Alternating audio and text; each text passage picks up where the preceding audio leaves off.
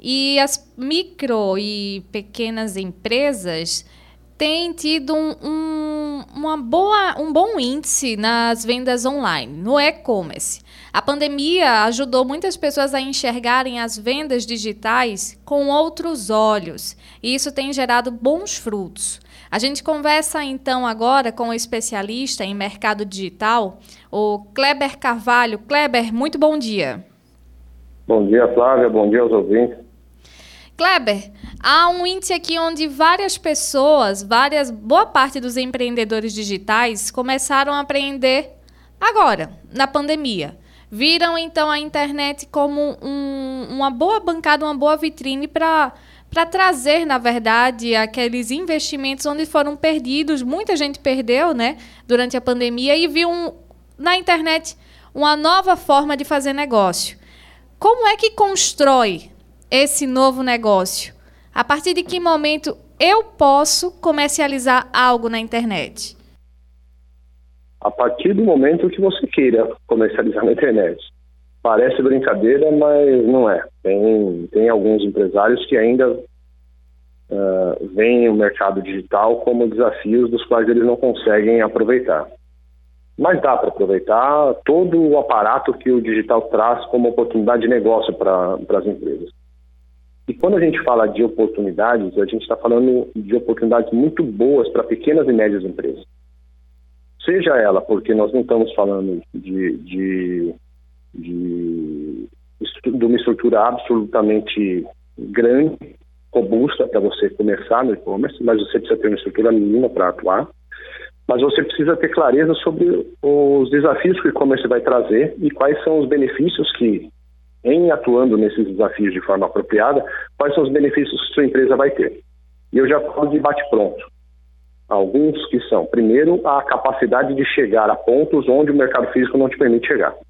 Então, por exemplo, um varejista pequeno aqui de Maceió, nas Alagoas, que vende na, na, no seu bairro. Ele atua, por exemplo, na Jatiuca. Ele atinge boa parte da, da, população, mas boa parte da população daquele bairro. E quando ele tem uma loja, e quando ele olha a oportunidade do e-commerce e vai de forma adequada buscar uh, esse mercado, ele começa a se disponibilizar para o Brasil inteiro, seja por meio da tua própria operação, ou seja, o seu próprio site funcionando, e isso é, é, é bastante importante e representativo, seja por meio de operações intermediadas por marketplaces, que também são importantes dentro desse processo todo. Aí você se disponibiliza para o Brasil inteiro. Kleber, quando a gente fala desse mercado digital de forma local, muitas pessoas só conseguem enxergar o WhatsApp, por exemplo, ou algumas plataformas, se for, no, se for na questão de, de alimentação, plataformas como o iFood, por exemplo. Mas esse, esse cenário, né, a internet ela traz diversas possibilidades e a gente pode ampliar esse olhar aí. Apesar de ser local, há alguma outra forma de estar no mercado digital sem ser através dessas, dessas plataformas ou sendo a mais do que essas plataformas? É, o, o iFood, o Uber Eats ou o Rappi, são as três principais plataformas de, de comercialização de produtos rápidos, lanches, refeições, etc., é, eles nada mais são do que os marketplaces locais do mercado de alimentação.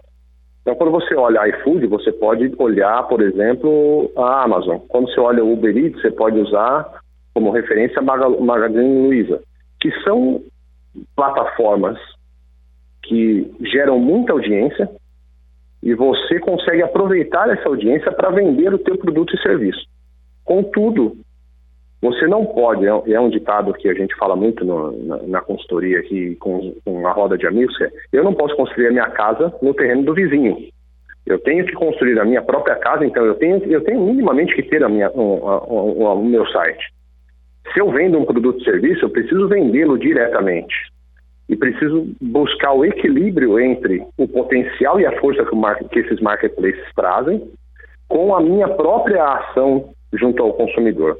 E tem uma coisa é, importante, Flávio, nesse segmento, principalmente quando a gente fala de alimentação, que boa parte dos, dos restaurantes, lanchonetes e, e etc., eles tem um nível de serviço muito forte exigido pelo iFood, pelo Uber Eats, pelo Rappi. Nível de serviço que eu digo é velocidade na entrega, qualidade na entrega, retorno ao cliente quando ele tem alguma dúvida, mas que em dado momento ele não faz isso com o seu próprio cliente, do seu próprio site, do seu próprio WhatsApp, da sua própria mídia social. Porque o WhatsApp e mídias sociais também são formas de fazer e-commerce, né? Porque e-commerce é toda aquela, aquela, aquela técnica ou, ou prática do dia a dia que você faz para atender o consumidor, vender um bem ou serviço de forma não presencial. Então, WhatsApp é, Telegram é, mídias sociais, Instagram, Facebook, Pinterest, Twitter, todas elas são formas de e-commerce desde que você monetize em cima delas. Mas o que eu chamo a atenção é que, principalmente na parte de alimentação, muitos casos eu acompanho de empresas que têm um cuidado muito grande uma venda que vem por terceiros, e tem que ter mesmo, porque o cliente tem que, ter, tem que ser atendido adequadamente, mas quando você vai para a sua própria operação, o preço é mais caro do que o preço que está no marketplace, o tempo de entrega é mais longo do que o, o tempo do marketplace. E não pode, né?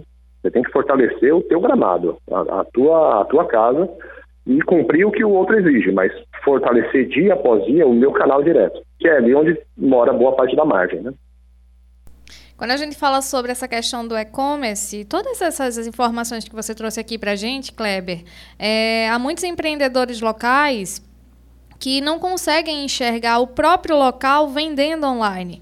Acha que isso é coisa uhum. de sulista, né? Ah, isso está mais para o sul, lá, deixa para o pessoal de São Paulo, deixa o pessoal de lá do, do sul e sudeste.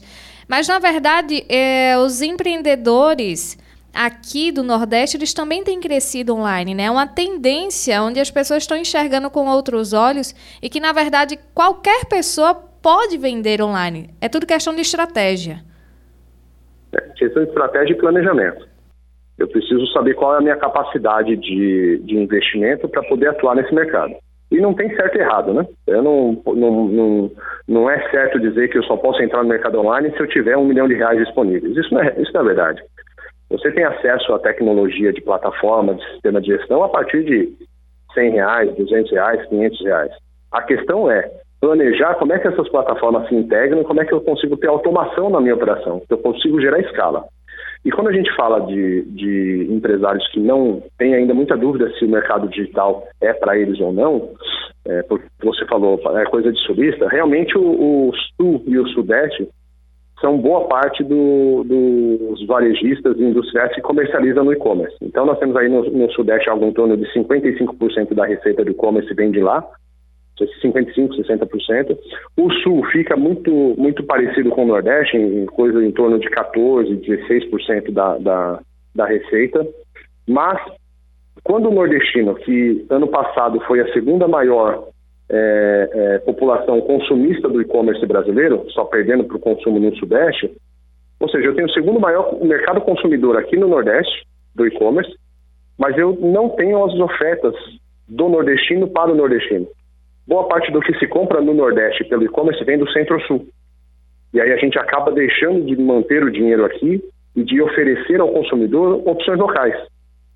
Né? Então, a gente tem que pensar, como varejista, como industrial, no mercado que eu quero atingir, vamos pensar primeiro na minha região. O que, que eu posso atender melhor essa região versus aquele, aquele varejista que está no sul ou no sudeste do país, que tem mais dificuldade de entender as regionalidades, que tem mais problemas relacionados a custo de frete, porque vem de 2.000, 2.500 quilômetros abaixo é, é, da região nordeste. Então, esse consumidor que está aqui, ele está pronto para ser atendido por mim.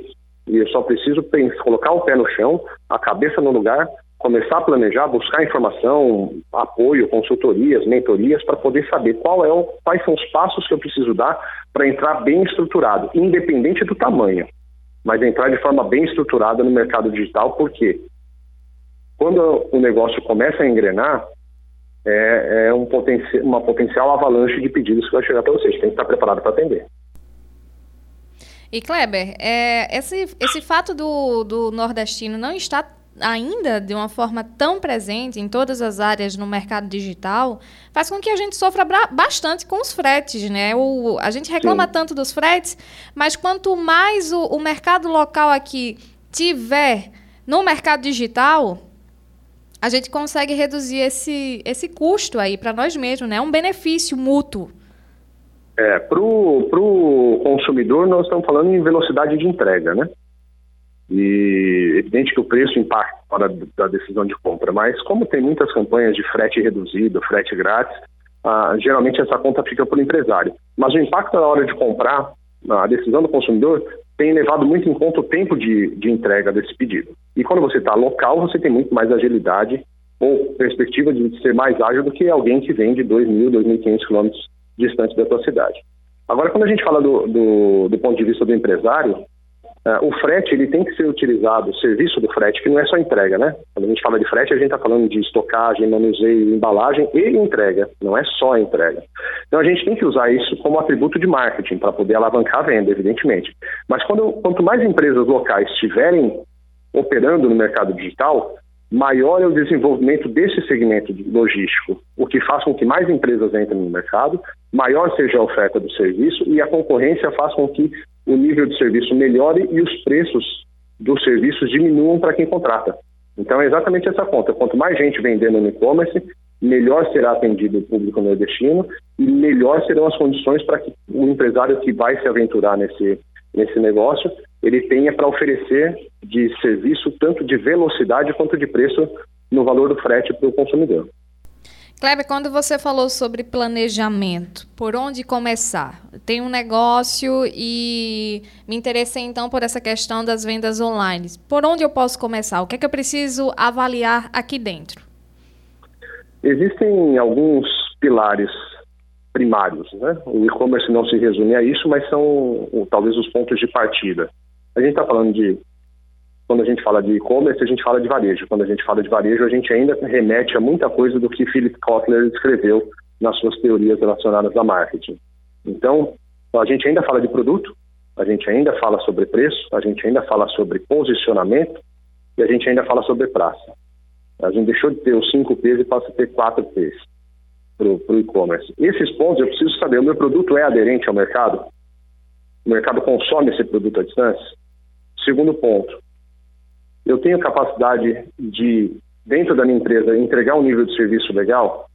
Então aí eu vou para a parte de estrutura. Tecnologia. Tecnologia você tem diversas, tem pelo menos umas 50, 60 empresas que fornecem tecnologia de plataformas de e-commerce. Meios de pagamento, serviços logísticos, tem uma série de transportadoras disponíveis para você trazer para dentro. Então você começa a olhar os pilares: produto, preço, praça, posicionamento. E aí você olha o que, que eu preciso para conseguir efetivar isso: tecnologia, gente e estrutura física. Esses são os primeiros pilares que precisam ser colocados na mesa, e aí em cima disso a gente começa a desenvolver.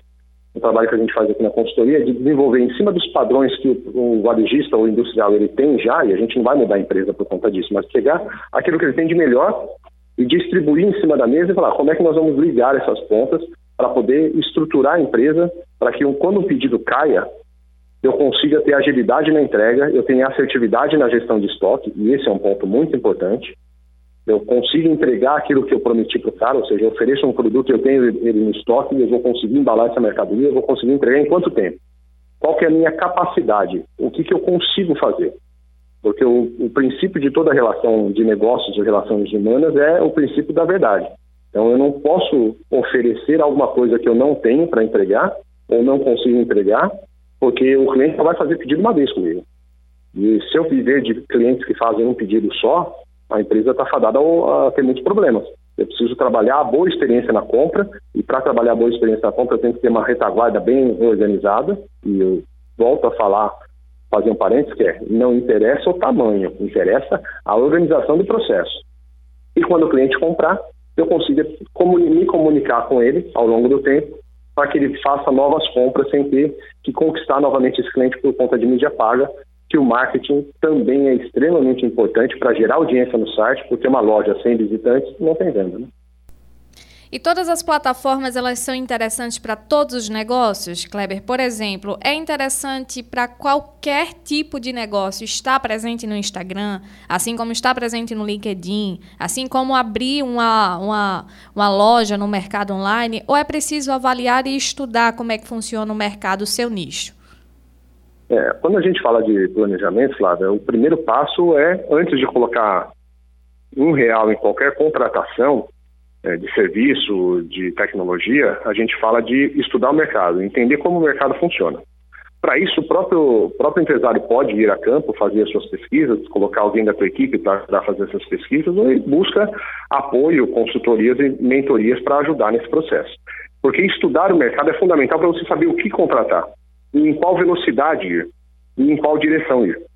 Então, quando a gente fala de canais de venda, ter o e-commerce próprio, estar no, no, no Instagram, estar no Facebook, é, fazer contato pelo WhatsApp, usar Telegram, usar chatbot, é, estar dentro de marketplaces, quais os marketplaces, porque nós temos muitos deles, quais marketplaces têm maior potencial para o meu negócio, é, vale a pena estar no marketplace, vale a pena não estar, vale a pena ter site próprio, não vale a pena, vale a pena só ir para o marketplace. Então, essas, essas decisões, elas são posteriores à definição do modelo de negócio que o, que o empresário quer colocar. Agora, Acho que uma, uma questão, um ponto, ele, ele precisa ser entendido como unânime. Não estar no digital é uma decisão que talvez não seja muito adequada. Essa é a única decisão que o empresário precisa pensar, olhar para frente e falar, eu preciso estar lá porque meu cliente já está. Pensa você, fazer uma analogia rápida, pensa a Flávia. Quando a Flávia vai é, é, comprar produtos de higiene e medicamentos, eu faço isso, estou usando seu nome, mas eu faço isso. Quando eu não preciso, não é urgente, eu compro pelo WhatsApp, eu compro pelo, pelo site da, da farmácia. Eu não vou até a farmácia. Agora, se tem alguma, algum, alguma gripe, alguma coisa que eu preciso ir à farmácia rapidamente, eu preciso do medicamento rápido, eu vou na farmácia e compro. Eu sou o mesmo, mesmo cliente, você é a mesma cliente. Só que hora você está online, hora você está offline. Então, o cliente da loja, do lojista ou do, da, da, indústria aqui, é, é, que compra na sua empresa fisicamente, ele também compra online. Mas se você não está no online, ele está comprando online de outra, outra empresa. Então, é, esse é o único ponto que a gente não pode, não pode gerar dúvida. O cliente, ele é híbrido. A, questão é, a sua empresa já é híbrida para atender ele em todos os momentos que ele pensar na, em uma decisão de compra? Eu acho que esse é o caminho. Kleber, é importante também o empresário ter paciência, né? Entender como é que funcionam as etapas para não querer se antecipar e ter que voltar dois, três passos para o planejamento mesmo. Por exemplo, quando a gente fala sobre essa questão de, de ter paciência, é que não é nesse primeiro momento em que vamos abrir ali um, uma plataforma, um e-commerce para que as pessoas possam começar a vender. Ele precisa entender que ele precisa estar preparado para o que possa vir, surgir a partir dali. Para depois, quando Exato. chegar o momento, ele, ele realmente começar a vender online. Exatamente. Porque a, a, a colocar o site no ar ele não é complicado, mas a questão é tudo que antecede ao site no ar. Tenho cadastro de produto, que é uma coisa que eu preciso fazer de forma muito detalhada, porque no final do dia, o cliente que entrar no meu, no meu site, o cadastro do produto faz o papel do vendedor. Então ele precisa estar bem cadastrado com todas as informações relevantes do produto ali, precisam ter boas imagens. Eu preciso pesquisar o mercado para ter bom posicionamento de preço, eu preciso ter uma estratégia de busca desse consumidor, em quais canais eu vou colocar dinheiro para trazer esse consumidor para cá. Isso tudo a gente faz antes de efetivamente contratar a, a, tecnologia, contratar o sistema de gestão, antes de contratar as pessoas para poderem fazer parte desse projeto. Porque depois que você organiza o seu plano de negócio, você tem claro quais são os passos a passos, inclusive com, com tempos definidos para a atividade, isso no planejamento, você consegue dar sequência às atividades. Aí você vai contratar pessoas, você vai contratar tecnologia, vai fazer cadastro de produtos, vai tirar foto, vai contratar a, a, o sistema de pagamento, vai contratar a transportadora, começa a ligar todo esse processo e aí faz os testes de usabilidade para saber se o pedido cai, cai corretamente. Estando tudo ok, aí você lan se lança ao mercado. E uma, uma, nesse processo todo, uma coisa que é interessante também é o seguinte: por maior que sejam as empresas físicas, quando elas vão para o digital, elas estão desbravando um novo mundo, porque o consumidor que conhece ela no físico não conhece a digital, precisa me mostrar para esse cliente. Então, eu preciso buscar esse cliente lá fora. Se eu tenho 10 anos, 20 anos de empresa física e vou entrar no digital agora, no digital eu sou um bebê. Então, eu preciso construir o passo a passo da empresa e você falou bem. Eu tenho que começar a engatinhar primeiro, depois andar, depois correr. Se eu quiser correr antes de engatinhar, é claro que eu vou levantar e vou cair. E aí, quando a gente tem que voltar uns passos atrás, significa frustrações é, é, psicológicas e financeiras, porque vai custar mais caro de você construir o cenário para reorganizar a casa. Né? Pois bem, então, Kleber, foi um prazer conversar contigo aqui durante o nosso programa. Eu que agradeço e fico sempre à disposição. Nós conversamos com um especialista em mercado digital, Kleber Carvalho, que trouxe informações sobre o e-commerce, como ele tem crescido, né? Uma tendência que, na verdade, veio principalmente ganhou força durante a pandemia, o mercado digital, e ela só tende a crescer e o empreendedor ele deve estar atento a isso, porque ele também pode se beneficiar desse mercado online.